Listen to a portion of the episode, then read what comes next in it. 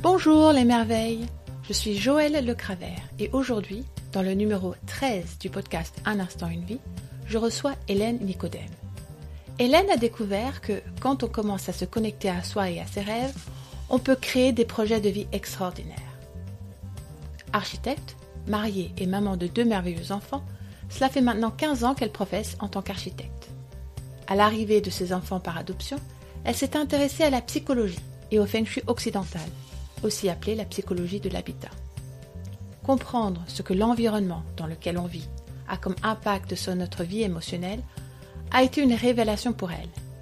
Elle aide ainsi ceux qui le souhaitent à créer un espace harmonieux au service de leur épanouissement.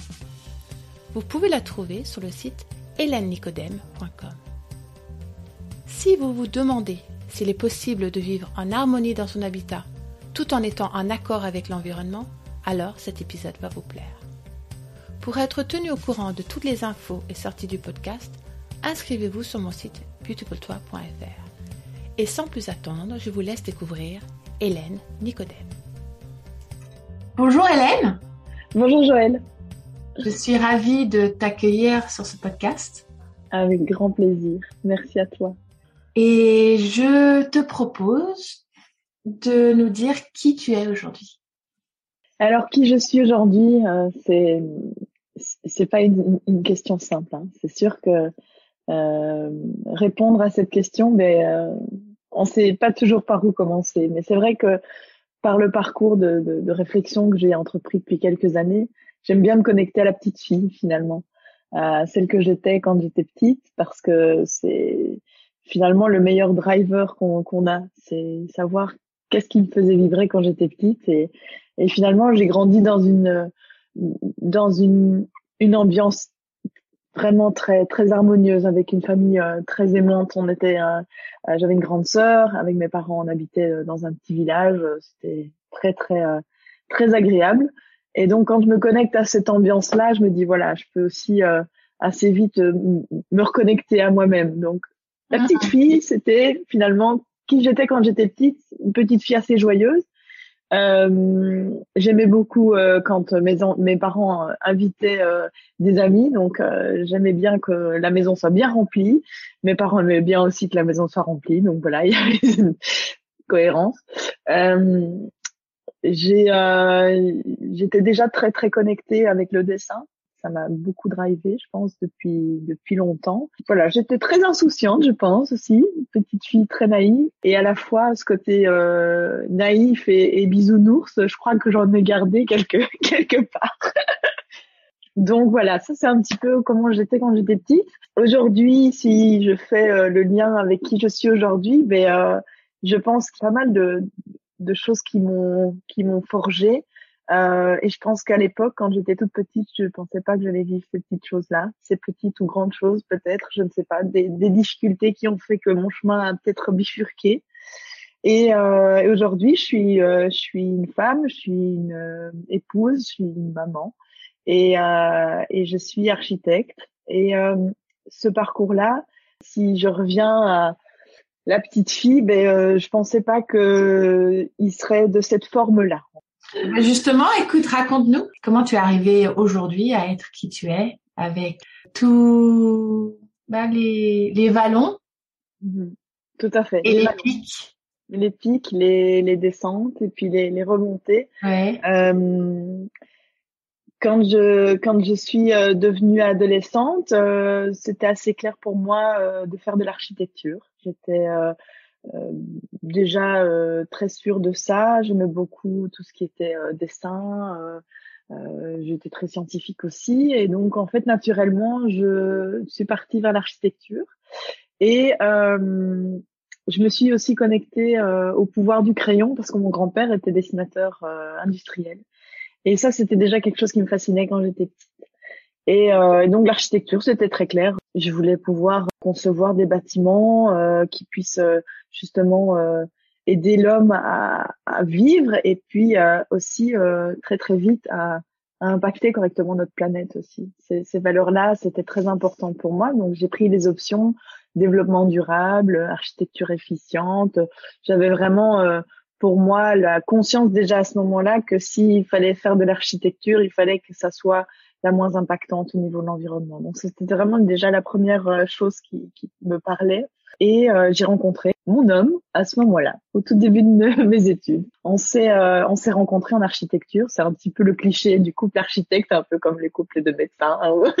Vraiment, il y avait beaucoup de couples dans notre année. En fait, les études d'architecture c'était rassembleur très très rassembleur parce qu'on avait la moitié de cours théoriques et la moitié de cours en atelier. Et on passait des heures et des nuits entières sur notre projet pour pouvoir déposer en temps et en heure nos plans, notre maquette. Et en fait, ça soude incroyable. On a des amitiés euh, de, de, de cette année d'archi euh, qui sont encore là et bien là, hein, des parrains, des marraines, euh, des, des amitiés qui se sont renforcées et qui sont devenues plus que des amitiés. Euh, ils sont rentrés dans notre famille finalement.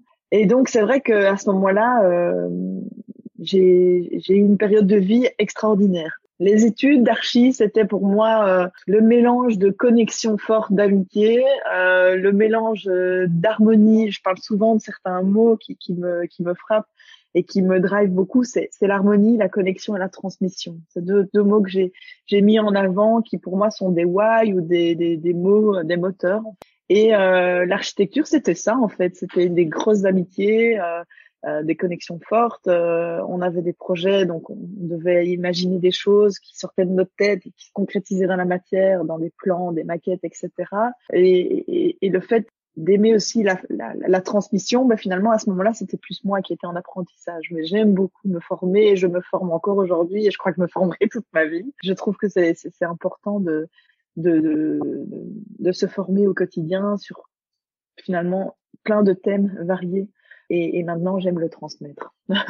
et, dans ce que tu as pu partager avec moi euh, auparavant, mhm. cette transmission, elle a déjà commencé dans ton enfance parce qu'effectivement, tu, tu m'as parlé de des maquettes que tu pouvais faire avec ton père, euh, des dessins que tu pouvais faire avec ton grand-père. Oui, et, j'ai reçu beaucoup de ça. Oui. Vrai. Et c'est vrai que euh, à l'époque, mon papa m'a donné le goût de tout ce qui était manuel très très tôt parce que euh, j'ai construit avec lui, euh, je crois, au moment où j'ai commencé à utiliser de la colle. Donc, je, devrais avoir six ans. Euh, mes premières maquettes, alors c'était des bateaux, des, des, avions. On avait construit un planeur qu'on faisait voler des heures durant dans, dans des champs. des souvenirs comme ça très émotionnants, en fait, parce que d'un petit bout de carton, de balsa, on créait quelque chose de très beau. Et, euh, et avec mon papy, c'était plus le pouvoir du dessin qui m'a fascinée. Euh, on avait rénové notre maison à ce moment-là. Il nous avait donné beaucoup de d'aide. et euh, je me souviens de, de mon grand-père à genoux en train de refaire l'aménagement de, de, jardin devant chez nous. Euh, euh, comment faire du ciment. Enfin, je crois que j'étais un peu garçon manqué, donc pour moi, euh, j'étais à côté de, de, mon grand-père et mon papa qui, qui, qui faisaient euh, cet aménagement de jardin, et moi je jouais aux petites voitures. J'étais, je crois, très très connectée avec ma, ma, ma masculinité à ce moment-là.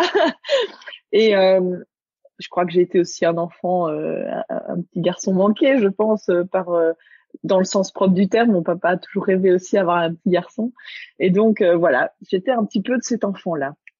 et j'entends aussi euh, dans ce que tu partages beaucoup euh, la connexion, car le partage, la joie d'être avec ton père, la joie d'être avec ton grand-père, la joie ensuite de faire les activités à partir de quelque chose que vous avez créé ensemble. Tout à fait. Et ce, ce, ça revient dans ce que les mots que tu as pu dire, l'harmonie, connexion, transmission. Hein, c'est c'est vraiment ça. Déjà ça, euh, mots euh, qui me sont venus assez assez tard en fait, hein, quand j'ai commencé à m'intéresser à tout ce qui était développement personnel. J'y viendrai certainement. Euh, c'est de savoir finalement quels sont les trois mots ou euh, les trois verbes à voir qui euh, qui qui te correspondent, qui correspondent vraiment à à, ton caractère, à ton parcours de vie et finalement ce qui te drive quoi. Et en fait, à chaque fois que j'ai une question à me poser sur un choix à faire, je me dis est-ce que ça répond aux trois mots, à mes trois mots magiques. Est-ce que c'est harmonieux pour moi dans tous les sens du terme? Est-ce que euh, ça va créer de la connexion qui me qui me génère de l'énergie en fait quand je suis avec les autres, quand je suis en connexion avec quelqu'un, mais une connexion vraie hein, et forte vraiment. Euh, là, ça me donne une énergie de dingue. Le Covid d'ailleurs me me fait vivre des moments difficiles parce que je suis en manque de tout ça. Et euh, et alors effectivement la transmission, c'est assez récent que c'est arrivé parce que je, pense avoir reçu beaucoup et j'ai envie de maintenant donner. Euh, et, donc voilà.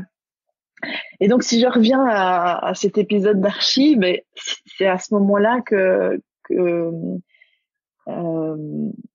avec mon mari, ben, on s'est rencontrés, on a commencé à, vivre ensemble et euh, très vite on a décidé de se marier. Hein, le, le, classique, tu sais, le chemin classique, le schéma un peu cliché. Euh, ben, on va se marier, on va avoir des enfants. ben oui, logique. Et ils, et ils vécurent heureux. Euh... heureux et bon, toujours. toujours. et bien, ça marche pas toujours comme ça. Ah, non, non, non. Ça marche jamais. ben oui, en fait, hein, Disney a fait tout un travail sur notre génération de bisounours, hein, parce que bon, il faut être clair. Moi, j'ai été baignée par Disney, et, euh, et c'est vrai que ce côté très insouciant euh, a été euh, a été marqué à ce moment-là, parce que avec mon mari, on a euh, on a on a voulu avoir des enfants et c'est pas arrivé tout, tout simplement en fait. Voilà. Euh, à cette période-là, en fait, on a eu euh, aussi l'opportunité de rénover la maison de ma grand-mère, qui partait en maison de repos et qui nous a dit je voudrais que cette maison reste dans, dans la famille. Et donc, on a eu la chance de pouvoir, euh, à Bruxelles, euh, s'occuper d'une maison ici qu'on n'aurait pas pu euh, se payer, clairement pas. Et donc, on, on s'est lancé corps et âme dans la rénovation de cette maison. tous les deux jeunes archis, finalement très peu d'expérience. on était un petit peu un petit peu paumé face à tout ça, mais euh, on avait vraiment un grand why. C'était effectivement euh, le fait de rénover, mais avec euh, une conscience que la rénovation qu'on allait faire allait impacter le moins possible l'environnement. Donc pour pour nous, c'était hyper important qu'on puisse rénover basse énergie et, et, pourquoi pas passif. Et donc à ce moment-là, on, on connaissait la théorie, on s'était formé, on avait fait même une post-formation après nos études, mais on s'est renseigné, il n'y avait pas de maison passive en fait rénovée. À ce moment-là, c'était en 2009, il n'existait pas de rénovation passive. Et euh, le grand défi. le grand défi. On s'est lancé un gros challenge. Et on n'a pas fait ce challenge seulement, juste un challenge quoi. On l'a fait tous les deux face à euh, une prise de conscience, c'est qu'on s'est rendu compte qu'on n'aurait pas euh, d'enfants naturellement. Et ça, ça a été une première épreuve très très très dure à vivre parce que euh, ben, c'est un peu le conte de fées quoi qui, qui s'écoule quoi. pourquoi nous? Pourquoi on peut pas comme tout le monde avoir des enfants? Et donc ça a été vraiment deux, deux défis qu'on a qu'on a portés en parallèle à notre rénovation. Si on peut pas avoir de euh, bébé, vrai bébé, on va commencer par un bébé maison, quoi. Voilà, c'est ça. C'était le bébé maison. Donc on l'a pas fait à moitié, quoi. On hmm. était euh, vraiment en mode warrior, on va y arriver. Euh, on s'est on, s'est rendu compte avec mon mari qu'on aime se se lancer dans des challenges, euh, mais pas un challenge d'ego. C'était un, un, challenge de se dire qu'est-ce qu'on sera fier après d'avoir pu rénover en conscience une maison qui consommera dix fois moins qu'une maison classique et, qui pourrait inspirer d'autres. Et, euh, on a participé à un concours qui s'appelle ici à Bruxelles Bâtiment exemplaire. Et l'idée, c'était de pouvoir montrer que pour une maison traditionnelle bruxelloise comme ça, avec finalement quelques moyens cohérents, pas trop compliqués, on pouvait rénover une maison euh, traditionnelle en une maison passive qui consomme 10 à 12 fois moins qu'une maison classique. Et si tout le monde faisait ça, on se disait ça pourrait faire le colibri, quoi. Ce serait magnifique. Et donc euh, c'était une opportunité incroyable parce qu'on a pu justement participer à ce concours, recevoir une certaine somme pour pouvoir clôturer notre chantier aussi grâce à ça. Et, euh, et puis on est rentré dans notre maison et euh, on a euh, on a lancé des parcours PMA pour pouvoir euh, que je puisse tomber enceinte et ça n'a pas ça n'a pas fonctionné du tout. C'était c'était vraiment compliqué. on avait très peu de chances que ça marche et donc grande cartésienne, j'y croyais pas du tout. mon mari et moi, on était un peu face à à une épreuve sans trop se rendre compte en fait vers où on allait quoi. On s'est vraiment dit mais euh, est-ce qu'on est-ce qu'on essaye encore et encore? Parce que en fait la PMA c'est ça, c'est des ascenseurs émotionnels, c'est euh, on essaye, on y croit et puis euh, la veille du coup de fil pour avoir les résultats, on se dit c'est possible et puis là hop, on descend de manière vertigineuse parce que c'est négatif et on essaye encore et encore. Et en fait, euh, ben dans notre cas, c'était pas possible du tout, quoi. Donc, euh, on a essayé, mais on s'est rendu compte euh, au moment où on a emménagé dans la maison que on était stérile vraiment, quoi. Mmh. là, ça a été un moment très très dur parce que on avait rénové une maison, trois chambres, maison de famille, et on savait pas comment on allait la remplir. Ouais. ça a été le premier. Euh, je vais essayer de pas pleurer. je vais essayer de pas pleurer avec toi parce que. Donc ouais, quand je quand je dis que euh, il y a effectivement des, des moments de vie comme ça où euh, on se rend pas compte de ce qu'on va vivre. Euh, ouais, ça c'était une première épreuve comme même. Ouais. Et puis voilà, on s'est dit euh, on va pas se laisser abattre quoi. Hmm. Et en fait, on s'est mis en mode warrior encore une fois. Et on s'est dit allez, euh, il y a d'autres possibilités quoi. Et donc, au moment où je faisais euh, ma dernière tentative, on s'est inscrite à l'adoption. Mmh. Et on s'est dit, si la deuxième tentative fonctionne pas, parce que dans notre situation, en fait, on n'avait pas 36 euh, 000 euh, tentatives possibles, en fait. Hein. On n'avait que deux tentatives. Il y en a qui font plusieurs essais. Hein. Donc, nous, on savait que ça, ça, allait être deux pauvres essais, mais voilà, tellement encore plus fragile. Et donc après ce deuxième essai, en fait, on savait que si la réponse était négative, on allait rebondir sur autre chose. Mais à ce moment-là, moi, je me rends pas compte en fait que j'accueille pas l'information, tu vois. J'accueille pas que donc je mets un couvercle dessus, bien gentiment, et on se dit ok, on va rebondir sur l'adoption, ça va aller, on se lance dans un projet magnifique. Et là, le deuil de la grossesse, il est pas fait du tout, quoi. il est vraiment pas du tout fait. Euh, J'étais pas du tout prête à à, à, tourner la page de ça. C'était pas évident pour moi. Euh, et je fais vraiment un grand, grand, grand défi. Et là, je fais un déni. Je fais un déni de, cette, de ce qui se passe. Je me rends pas compte en fait que en cachant euh, cette blessure-là, sans la travailler, euh, ça va me ressortir plus tard, quoi. Donc voilà. Les blessures non travaillées. C'est ça, ouais, c'est ça. Mais en fait, c'était un, une réaction de survie, en fait. Oui, bien sûr, bien sûr. C'était vraiment, euh, c'était ça. Euh, je me suis rendu compte de ça en, en faisant euh, un travail sur moi. Mais à cette époque-là, le mot deuil de l'enfant biologique, etc., je savais même pas le prononcer, quoi. C'était, c'était vraiment une blessure ouverte, quoi. Ouais. Et, et, et donc voilà, on se lance dans l'adoption. Euh, et c'est à ce moment-là que je, je, suis en lien avec tout ce qui est psychologie. Parce que euh, ben, on passe devant des psychologues, on passe euh, face à des assistants sociaux, on essaie de finalement euh, apprendre à se connaître aussi parce qu'on on est mis au défi. Hein. Ça c'est c'est des entretiens qui sont qui sont très très euh, secouants parce que en fait on on, vérifie la, la, solidité du couple, on vérifie euh, euh, ton équilibre mental, ton équilibre émotionnel et, ton équilibre au sens large. Et donc ouais, c'est c'est très euh, très très secouant. On est face à, à, à, finalement euh, des prises de conscience, etc. Ça a été très euh, très très dur et à la fois très enrichissant. Et donc à ce moment-là, je commence à me connecter à tout ce qui est méditation aussi, à la pleine conscience. Euh, je me renseigne sur, euh, je, lis beaucoup beaucoup sur euh, la psychologie de l'enfant aussi, euh, l'adoption. ça, ça me passionne, ça me fait très peur aussi, très très peur. Et, et à la fois, voilà, je me dis on est on est prêt quoi, on est on est prêt à accueillir un, un enfant là. On est tellement tellement près que, que, que voilà, on, on avait ça va forcément arriver là.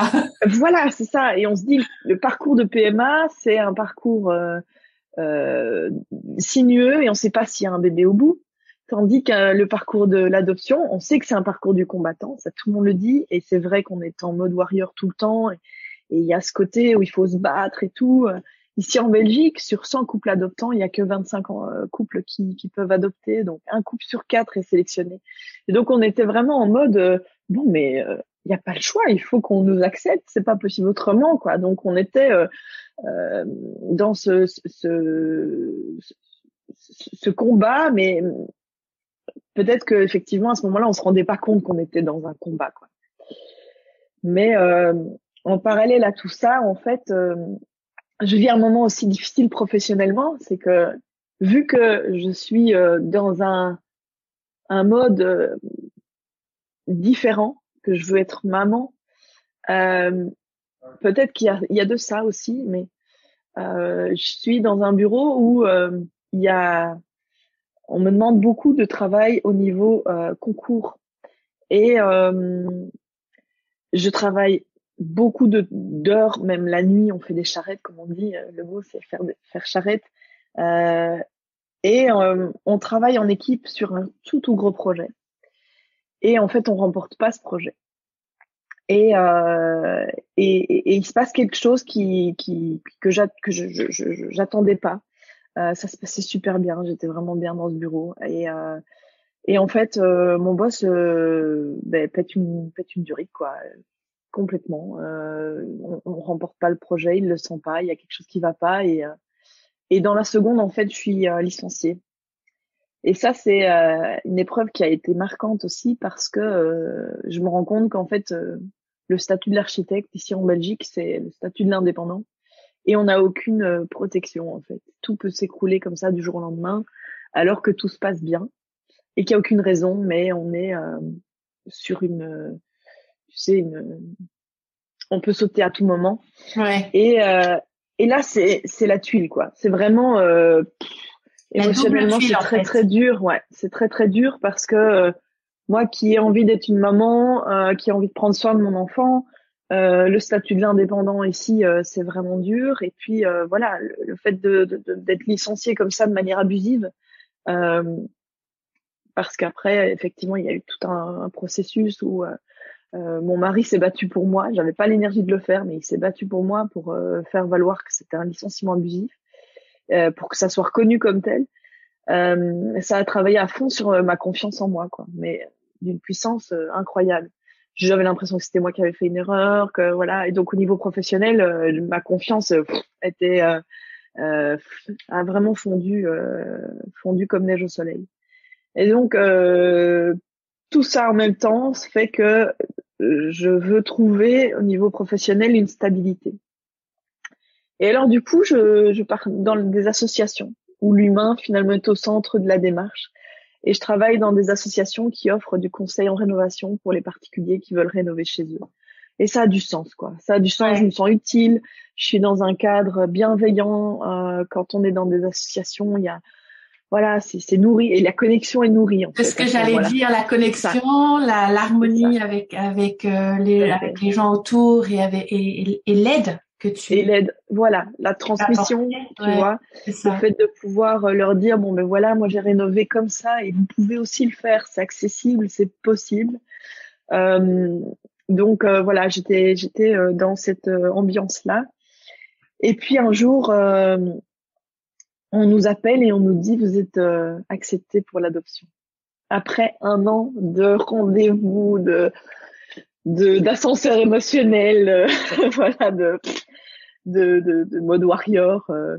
Et là, on nous dit vous êtes accepté et euh, à un moment donné, tenez-vous prêt, on ne sait pas vous dire quand, le téléphone sonnera et on vous dira qu'il y a une petite fille ou un petit garçon qui est là pour vous. Et, euh, et donc nous, on se renseigne, savoir le nombre euh, de, de, de mois ou d'années qu'il faut attendre et tout. et on nous dit en moyenne c'est deux ans, quoi. Voilà. Bon. Alors voilà, ce temps d'attente pour moi a été une éternité. J'avais trop attendu déjà et donc moi ça a été très très long. Et pendant ce temps-là, moi je me suis connectée à la terre au sens propre du terme. J'ai commencé à faire de la céramique. j'ai commencé à tourner. Je me suis et en fait j'ai appris que la terre c'est euh, la mer, la terre-mère. Et donc en fait j'ai été connectée à ce besoin de maternité j'ai compensé pendant l'attente de, de ma première, donc mon premier enfant, par la terre, quoi. Et, et voilà, c'est des choses qui m'ont permis de, de, de travailler sur ce temps qui me semblait tiré en longueur. j'étais très bien là où j'étais au niveau professionnel. Euh, et finalement, euh, ça a été très très bien accueilli quand euh, quand quand quand voilà, j'ai fait une grande grande pause pour m'occuper de mon enfant. Et donc en fait, le téléphone a sonné en fait neuf mois après l'acceptation, le temps d'un bébé, le temps d'un bébé. Voilà. Et euh, et voilà, le téléphone sonne, c'est le jour le, le, plus beau du monde de notre vie. On, on, voilà, on fait la fête, on fait sauter le champagne, etc. Et en fait, euh, ce jour-là, moi, j'ai appris que j'étais maman et j'ai eu l'impression qu'on me disait t'es enceinte et dans deux semaines tu accouches. Ouais. Donc ça, ça a été très très impressionnant. Ouais, ouais. Deux semaines pour préparer, pour faire les neuf mois de grossesse, c'est. Parce qu'en fait, on avait attendu deux ans. Oui. Mais c'est pas la même chose. Euh, voilà, mon corps, il, il, il n'a pas compris ce qui se passait, quoi. Deux semaines après, on va à la pouponnière pour rencontrer notre première fille. Et euh, elle a deux mois. Elle est toute petite. Et je me souviendrai toujours de cette rencontre-là. On peut pas, euh, je sais même pas expliquer à quoi ça ressemble ça, mais je crois quand on est maman, que ça soit euh, naturellement ou euh, quand on va chercher son enfant, c'est des mots qui n'ont pas autant de puissance que quand on le vit euh, au plus profond de soi. Ben en fait, moi, euh, je sais que lorsque ma fille est née, et mon fils aussi, j'ai passé euh, 24 heures juste à regarder les, le petit lit et dire, oh, il y a un autre là, là, il y a un autre. C'est ça. Que je vais avoir à guider euh, pour l'accompagner, pour qu'il puisse devenir un être adulte un autre différent de moi. L'émerveillement, c'était de la, comment je pourrais dire ça, quel mot, presque de, je sais même pas quel mot utiliser. C'est, c'est, c'est indescriptible. C'est ça qui est C'est du waouh. c'est comme si euh, tu pouvais pas expliquer, expliquer à quoi ça ressemblait. C'est vraiment euh, quelque chose de tellement émotionnel, tellement fort. Je me souviens que mes larmes coulaient tellement fort que j'arrivais pas à, voir ce qui se passait. Alors je clignais des yeux, tu vois, parce que j'avais les larmes qui montaient tellement. Ouais, J'étais comme ça en train de vouloir voir Juliette. Chaque, chaque détail. Tous les détails. Et un, un, regard et une observation tellement forte. Et de son côté aussi, à deux mois, elle nous a regardés, mais avec une intensité dans le regard Hmm. C'était, je m'attendais pas à ça pour un tout petit, tu vois. Et, euh, et on a eu un sourire dès qu'elle nous a vus. Elle était préparée, elle était préparée parce qu'elle savait qu'on allait arriver. Et, euh, c'était magnifique, magnifique. Hmm. Et donc là, on a passé quelques jours euh, à la pouponnière. Et, euh, et, et ces moments-là ont été vraiment particuliers parce que tu sais que trois jours après, on rentre à trois. Enfin, et quand tu as un premier bébé, tu sais rien en fait. rien du tout. Tu es complètement dépassé par les événements. Tu sais pas comment changer une couche. Tu sais pas comment donner le biberon. Et tu te sens vraiment tellement euh, vulnérable. Mais c'est c'est un moment où euh, je me suis sentie toute petite, quoi. Ouais. très très très vulnérable. Et à la fois, euh, c'est des moments tellement beaux, quoi. Tu oublies tout le reste il y a plus que ça qui compte. Et tu sais qu'à ce moment-là, euh, la vie commence pour euh, notre famille. Quoi. C'est donc on a rempli la maison. Tu vois. En tout cas, vous avez commencé parce que ça a continué après. Voilà. ah ben il fallait pas reste toute seule hein, quand même. ah non. C'est ça.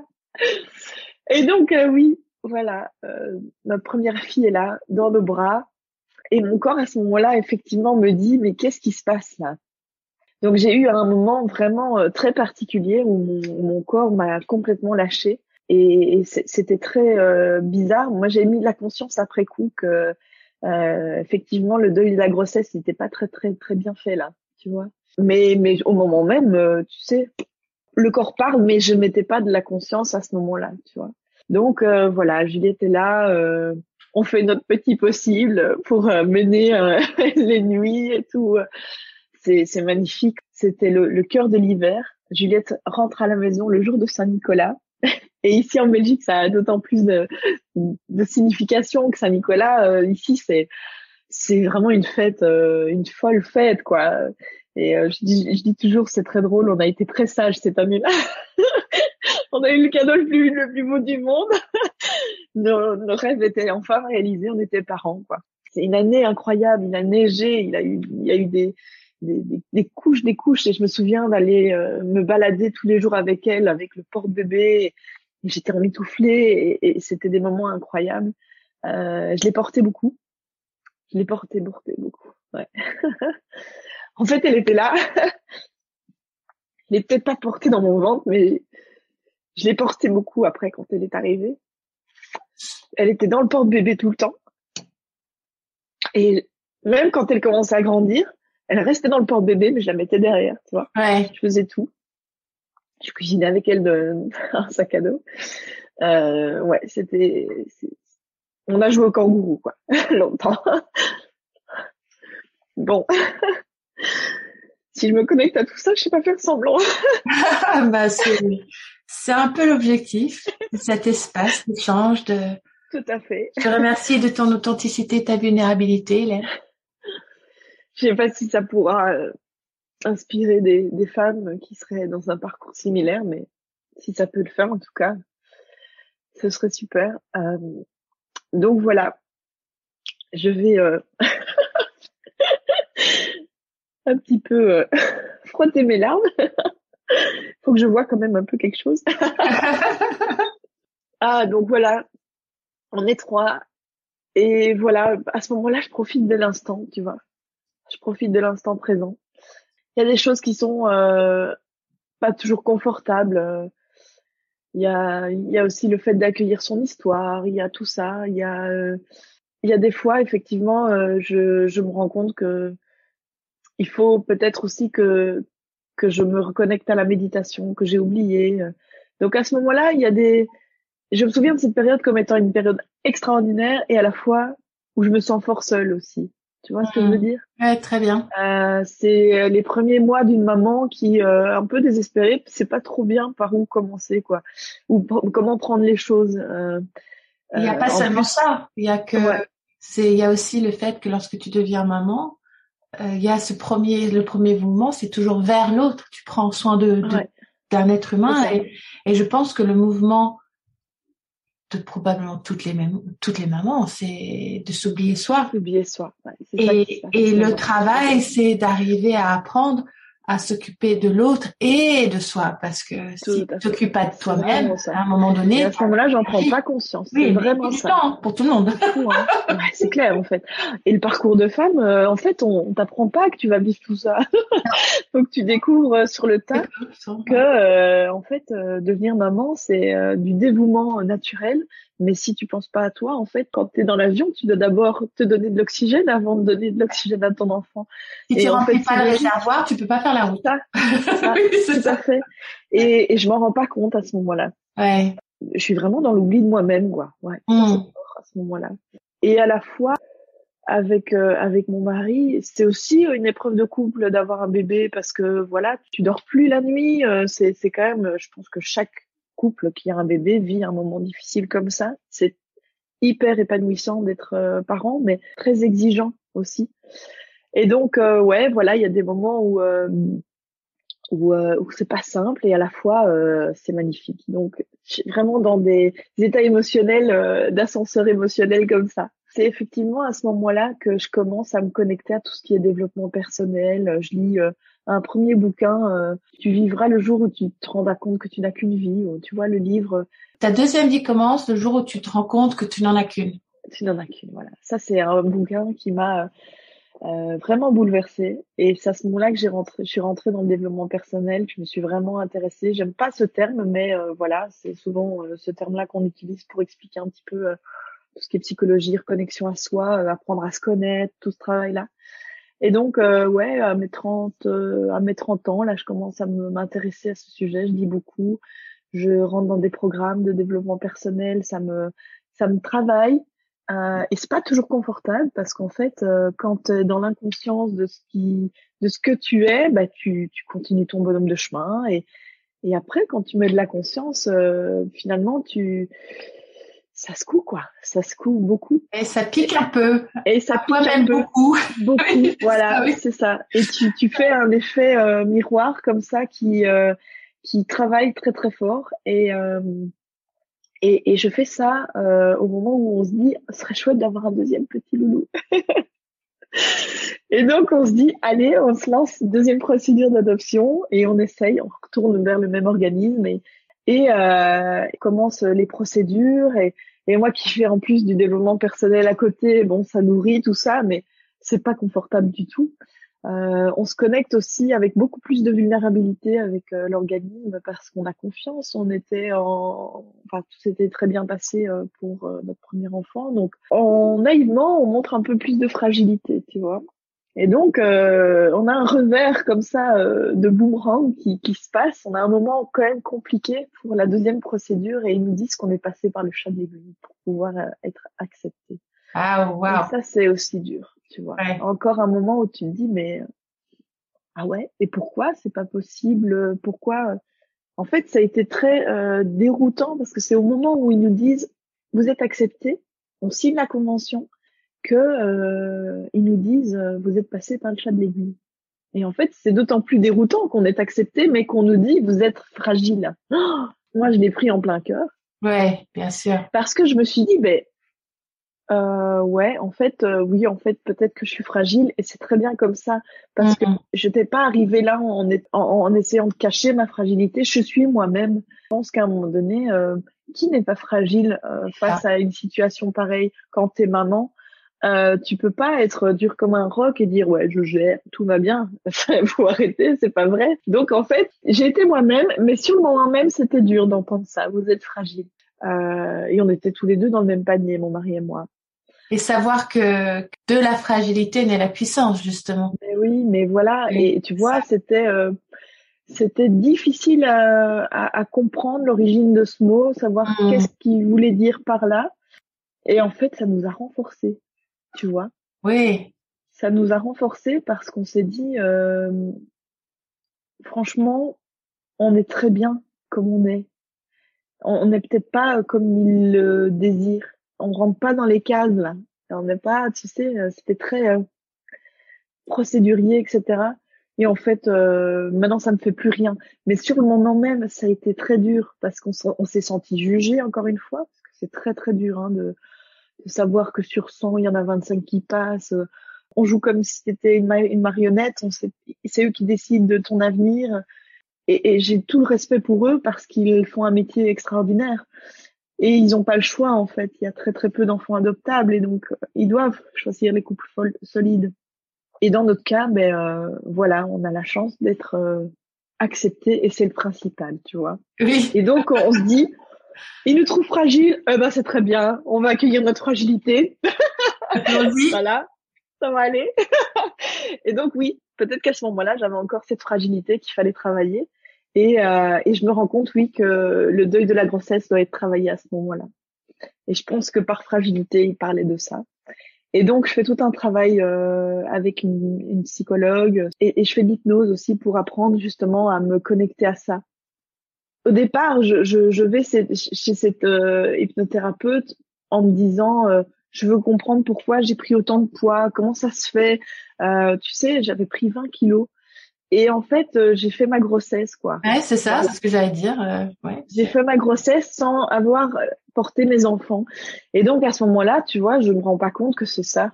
Je prends pas conscience que c'est ça. Donc l'hypnothérapeute m'explique vraiment les origines de tout ça. On se connecte à mon inconscient et, et au fait qu'il y a vraiment ce travail de, de, du deuil de la grossesse qu'il faut faire et tout. Et avec lui, j'ai fait un travail magnifique parce que avec le temps, hein, bien sûr, ça, ça s'est pas fait comme ça. J'ai pu accueillir ça et, euh, et maintenant j'arrive à en parler alors qu'avant c'était complètement tabou, euh, impossible à, à aborder. Euh, sensible. C'était trop sensible, c'était encore une blessure trop trop ouverte, quoi, clairement. Euh, et puis, euh, en tant qu'homme ou en tant que femme, on réagit différemment aussi. Hein. Donc moi, j'avais un parcours à faire que, Raph, que mon mari ne devait pas faire tout ce travail-là, euh, il fallait que je le fasse seule. C'était pas la même chose que quand on était euh, à l'organisme d'adoption. Là, voilà, il fallait que je fasse ce travail toute seule comme une grande à, finalement cicatriser cette blessure-là. Et il m'a fallu du temps pour que ça puisse être euh, en paix. Mais voilà, le travail euh, s'est fait avec avec le temps et maintenant je suis beaucoup plus en paix avec ça. Et puis effectivement, mon deuxième loulou qui arrive, petit garçon, même chose. Le téléphone sonne et c'est ça qui était fou, c'est que le téléphone a sonné trois ans jour pour jour après le coup de téléphone de notre première fille. Les choses sont faites comme ça et on se demande comment c'est possible, mais l'univers avait décidé que c'était ce jour-là. l'univers, Dieu, on ne sait pas quel mot on met là-dessus, mais il y a quelque chose de bien plus grand que vous, je suis sûre. Et ce jour-là, ben, il avait décidé que qu'on allait être quatre, quoi. Le téléphone sonne, même chose. Quelques jours après, on, on, va voir notre notre deuxième petit petit loulou. Et euh, je me souviendrai toujours de ces moments. Elles sont gravées dans ma mémoire, quoi. C'est, tu sais, on dit souvent que le, avec le temps, les choses s'effacent, mais les choses qu'on vit avec émotion, en fait, ils sont marqués à vie. cellulaire, cellulaire. C'est cellulaire, vraiment. C'est euh, le jour où on a ouvert cette porte, qu'on l'a vu juste devant nous. Euh, c'est des moments que j'oublierai jamais, jamais. et donc euh, voilà, on est quatre. Notre petit loulou arrive aussi. Juliette vient le voir quelques jours après. Elle, elle l'observe comme comme le premier jour où elle nous observe. C'est la même chose. Elle était, euh, elle avait juste trois ans en plus, mais elle était tellement présente à ce moment-là. Elle savait que c'était son petit frère. Elle l'a aimé du premier regard. Et euh, c'est d'une puissance, ça. C'est c'est l'amour fou, quoi. Mais euh, à trois ans, je pensais pas que ça serait si, euh, tu sais, tu comprends directement que c'est pour la vie. On lui avait euh, raconté qu'on attendait un petit bébé, etc. Elle savait. on lui a raconté ça quelques mois avant, mais pas trop longtemps non plus, parce qu'un enfant de trois ans, attendre deux ans, c'est un peu compliqué. Et donc, on l'avait impliqué, etc. Et puis, elle avait prévu un petit cadeau pour lui. mais vraiment, c'était magnifique. Et les premières photos, moi je me souviens euh, quand euh, on regarde leur album, euh, ces moments-là, c'était c'est l'amour avec un grand A quoi. L'amour fraternel solide comme du rock quoi. Et je sais qu'ils pourront compter l'un sur l'autre toute leur vie quoi. C'est comme je compte sur ma sœur toute ma vie, c'est la même chose. Et c'est pas parce que c'est pas des, frères et sœurs biologiques que ça s'est pas fait comme ça. Ça s'est fait mais instantanément parce qu'elle savait que c'était son frère. Quoi. Donc voilà, on est là à quatre, on rentre à la maison. C'est aussi euh, en plein hiver et on rentre aussi le jour de la Saint-Nicolas à quatre. je crois qu'on a été encore une fois très sage trois ans plus tard. et donc voilà, on arrive, on est quatre quoi. Et là c'est génial. Euh, on profite de, la vie. Euh, c'est beaucoup plus facile pour moi à ce moment-là. C'est un second. c'est fluide. Mathieu avait un sommeil plus facile aussi à gérer. J'ai l'impression d'avoir beaucoup plus profité à ce moment-là. Hum, Juliette aussi était plus grande, elle commence à être autonome. Donc ouais, là c'est des très très belles années. Là je me, je me souviens, c'est c'est très chouette. Et puis le, le, travail de développement personnel que je fais à côté me permet aussi de réaliser qu'au niveau de mon boulot, euh, je dois changer. Et en fait, euh, je me rends compte que à cause du fait d'avoir euh, été virée là comme ça euh, de manière euh, complètement brutale, j'ai complètement mis mon métier de côté. J'étais devenue une conseillère, mais je faisais plus de la créativité. J'étais plus connectée à mon crayon. Je faisais plus du tout de, de projet. Et donc, euh, je me suis dit, mais en fait, t'es architecte. Pourquoi tu, tu, te mets pas à ton compte et tu comment ça se fait que que, que tu que tu fais tout ça? Et finalement, je, je me rends compte que je dois me reconnecter à que j'ai choisi en fait mes études. Mais j'ai le gros complexe de l'imposteur parce que j'ai l'impression d'avoir pas professé en tant qu'architecte pendant quelques années parce que j'ai fait un shift complet. Euh, le fait d'avoir vécu ce moment un peu difficile fait que je me sentais plus capable de faire mon métier. Euh, donc j'ai vraiment un complexe très très très fort de me dire est-ce que je suis capable tout simplement? Et ça c'est un travail très très long parce que cette blessure là de, du fait d'avoir été virée, je l'avais pas travaillé non plus. J'avais fait aussi le même truc, tu vois, le couvercle sur la blessure. Mais et hop, on recommence. Et boum, tu vois, à un moment donné, le couvercle il s'ouvre, mais ça prend pas dessous. Hein. Et donc ouais, c'est c'est vraiment un mode de fonctionnement que j'ai appris à comprendre en fait que quand la la, la, la, situation est trop compliquée, moi j'ai tendance à faire ça. Mais maintenant que j'en ai conscience, je fais attention. Et, euh, et, donc voilà, je travaille très très fort sur tout ce qui est estime de soi, euh, connexion à, à finalement euh, ce qui me drive le plus possible. Et donc je commence à vraiment me créer mon métier sur mesure. Et c'est à ce moment-là que je me sens euh, connectée enfin à, moi-même en étant alignée à ce que je veux offrir au monde, quoi. Donc, je sais que euh, je, je, peux apporter beaucoup de clés sur euh, tout ce qui est rénovation écologique, sur tout ce qui est bâtiment efficient. J'ai tout ça comme compétence, donc je n'ai pas à rougir de ça, donc je me lance. Et là, le cap, pas évident à faire. Il se fait doucement parce que j'ai cliché de me dire je peux pas me mettre à mon compte, euh, j'ai deux enfants à nourrir, on a une famille, on a un prêt, on a tu sais alors tous les saboteurs qui débarquent, qui fait que ça me prend une une plombe. Je peux pas faire ça, c'est pas possible. C'est pas possible. Ouais, je suis une je suis une maman, je dois m'occuper de mes enfants. Si je suis indépendante, j'aurai plus le temps pour eux. Enfin, tu vois les gros clichés qui arrivent et qui font que je dois déconstruire tout ça pour que je réalise enfin mon rêve, c'est de pouvoir travailler euh, tant qu'indépendante, offrir mes services et me sentir vraiment utile, quoi, tu vois. Et ça me prend du temps, mais le temps est nécessaire en fait. C'est comme on disait tout à l'heure, c'est qu'il faut que ça s'infuse pour pouvoir diffuser. C'est normal que les choses ne se fassent pas comme ça, sinon ça ça peut pas être durable et aligné.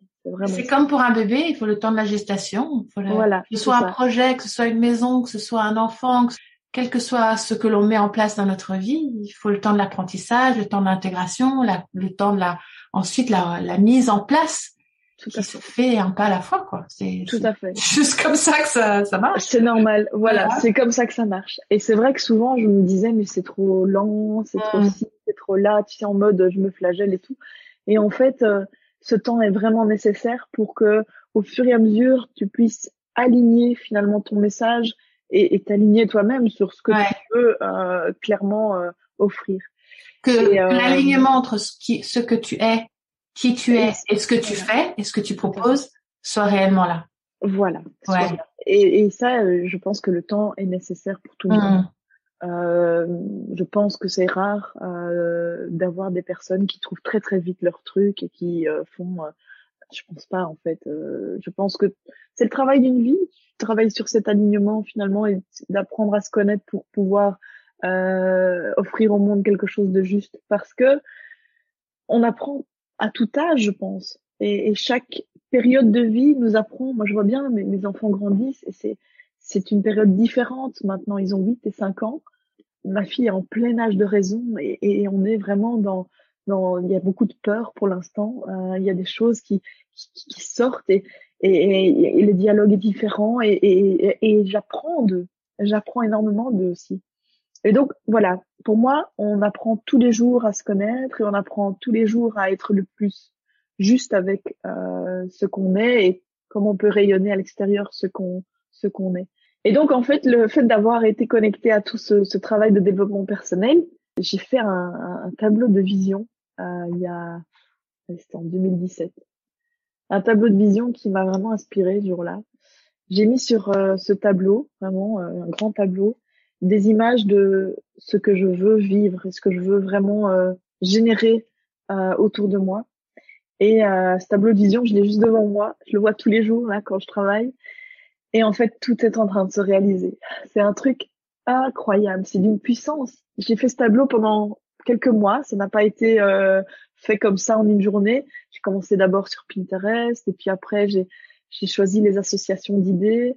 Euh, j'ai travaillé sur euh, euh des thématiques qui me parlaient. Hein. Je fais lien avec euh, le feng shui que j'étais en train de pour lequel j'étais en train de me former, etc.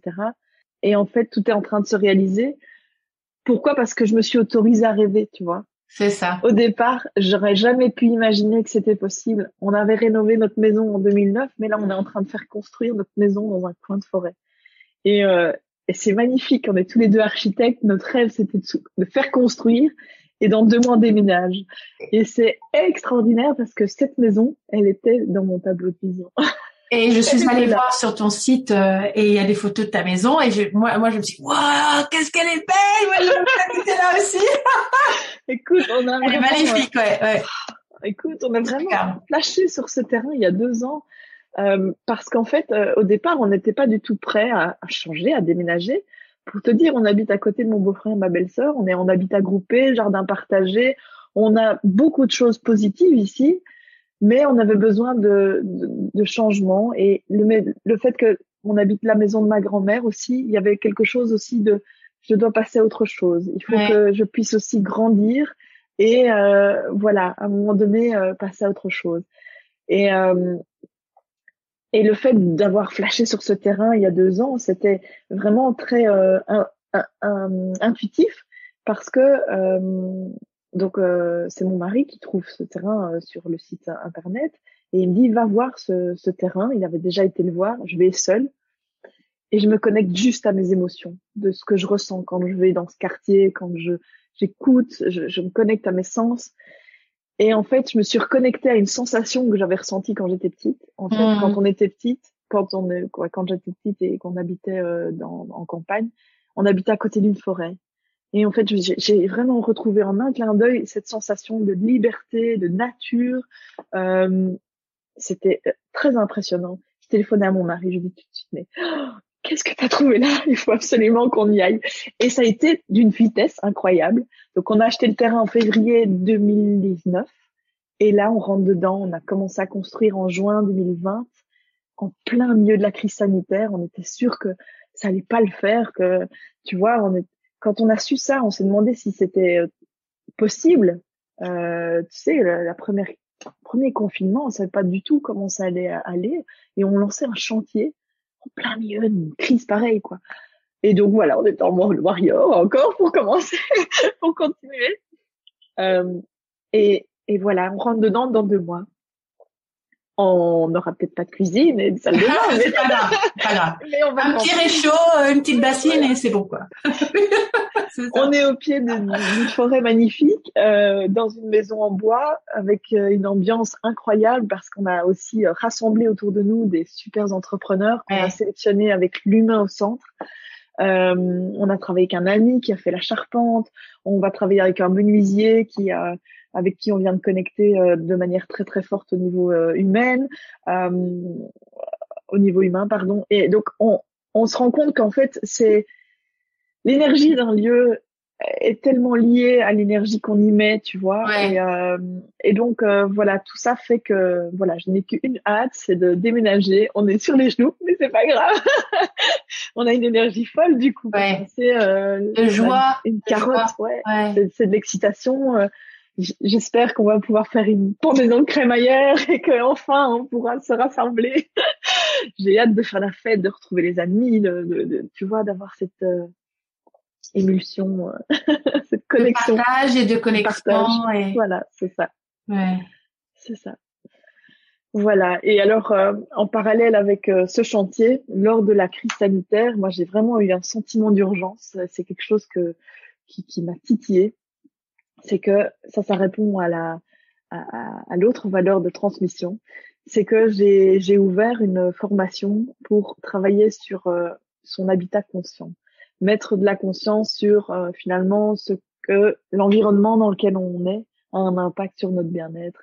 Et j'ai vraiment créé cette cette euh, cette formation parce que je me suis dit mais les gens confinent là aujourd'hui ils sont en connexion avec leur maison et euh, elle doit certainement plus répondre à leurs besoins aujourd'hui. On a tout changé, on travaille, on mange, on dort, on, on donne l'école aux enfants, on fait tout en même temps dans cet espace.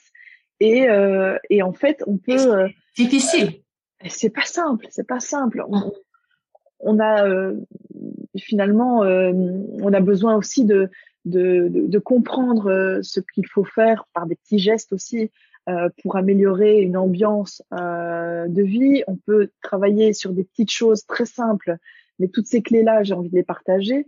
Et, et avec le Feng Shui, tu vois, j'ai créé vraiment un, un parcours, j'appelle ça un parcours Feng Shui, de trois mois qui permet vraiment de d'harmoniser son intérieur, mais dans tous les sens du terme, tu vois.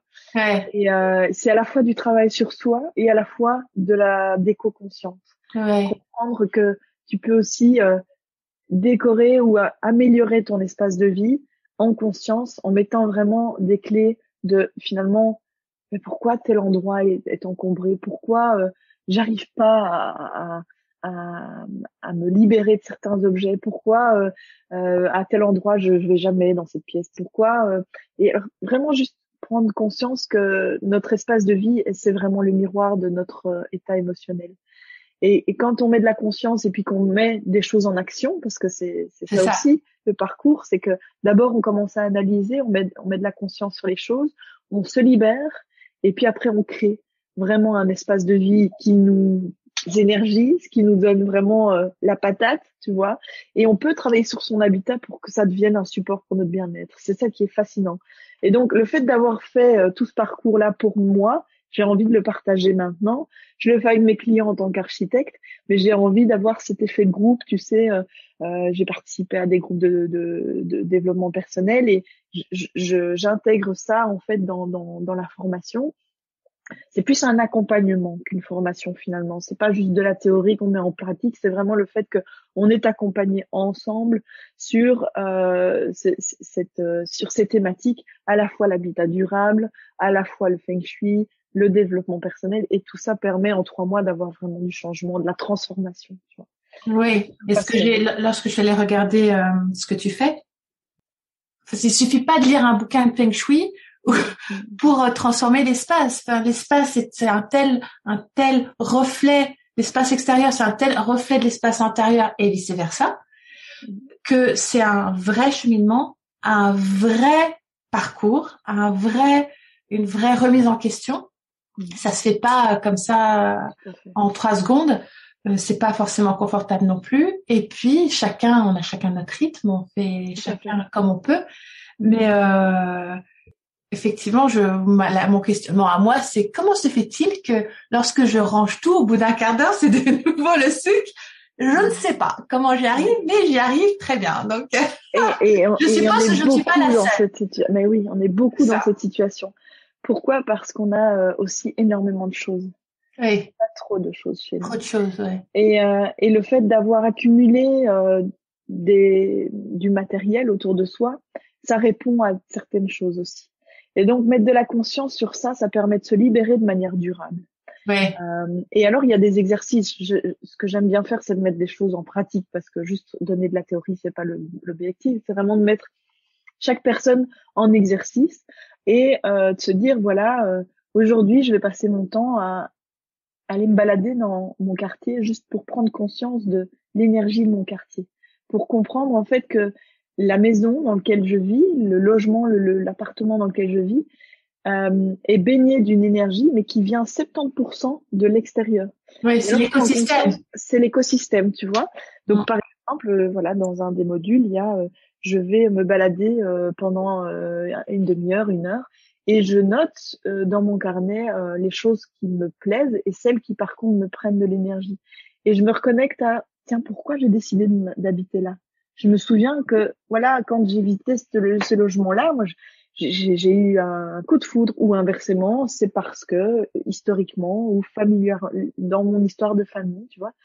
Et donc, juste prendre de la conscience, mettre euh, le regard vraiment sur quelque chose, ça permet de créer cet effet de parcours, hein, de cheminement, qui fait qu'à terme, on a vraiment créé quelque chose à notre image et pas seulement je rentre dans les meubles de quelqu'un. Tu vois, là, je suis en train de rénover une maison euh, euh, tout près de chez moi, euh, ici en Belgique, avec des personnes qui font le parcours Feng Shui en parallèle avec le projet d'architecture.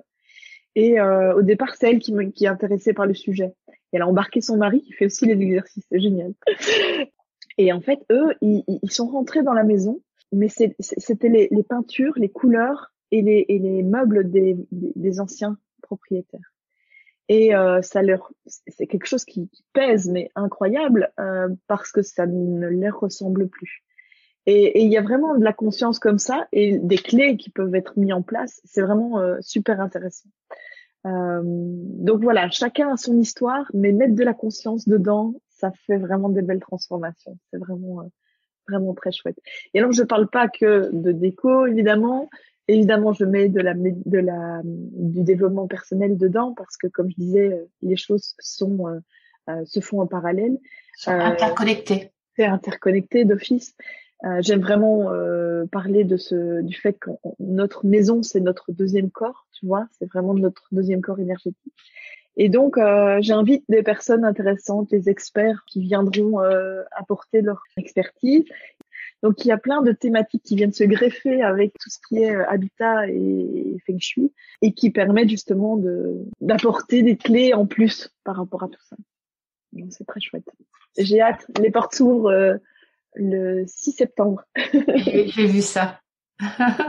Euh, d'expérience, on a tous une vie sur le côté, on a tous un métier on a euh, des enfants et voilà, on, a besoin de temps pour faire les choses. Donc les choses se font petit à petit et à son rythme. Et donc c'est en ligne, c'est des choses qui se font aussi euh, euh, chacun à son rythme parce que la, le support de formation est tout à fait accessible 24 heures sur 24. Euh, donc voilà, l'idée c'est de le faire le plus facile possible, accessible.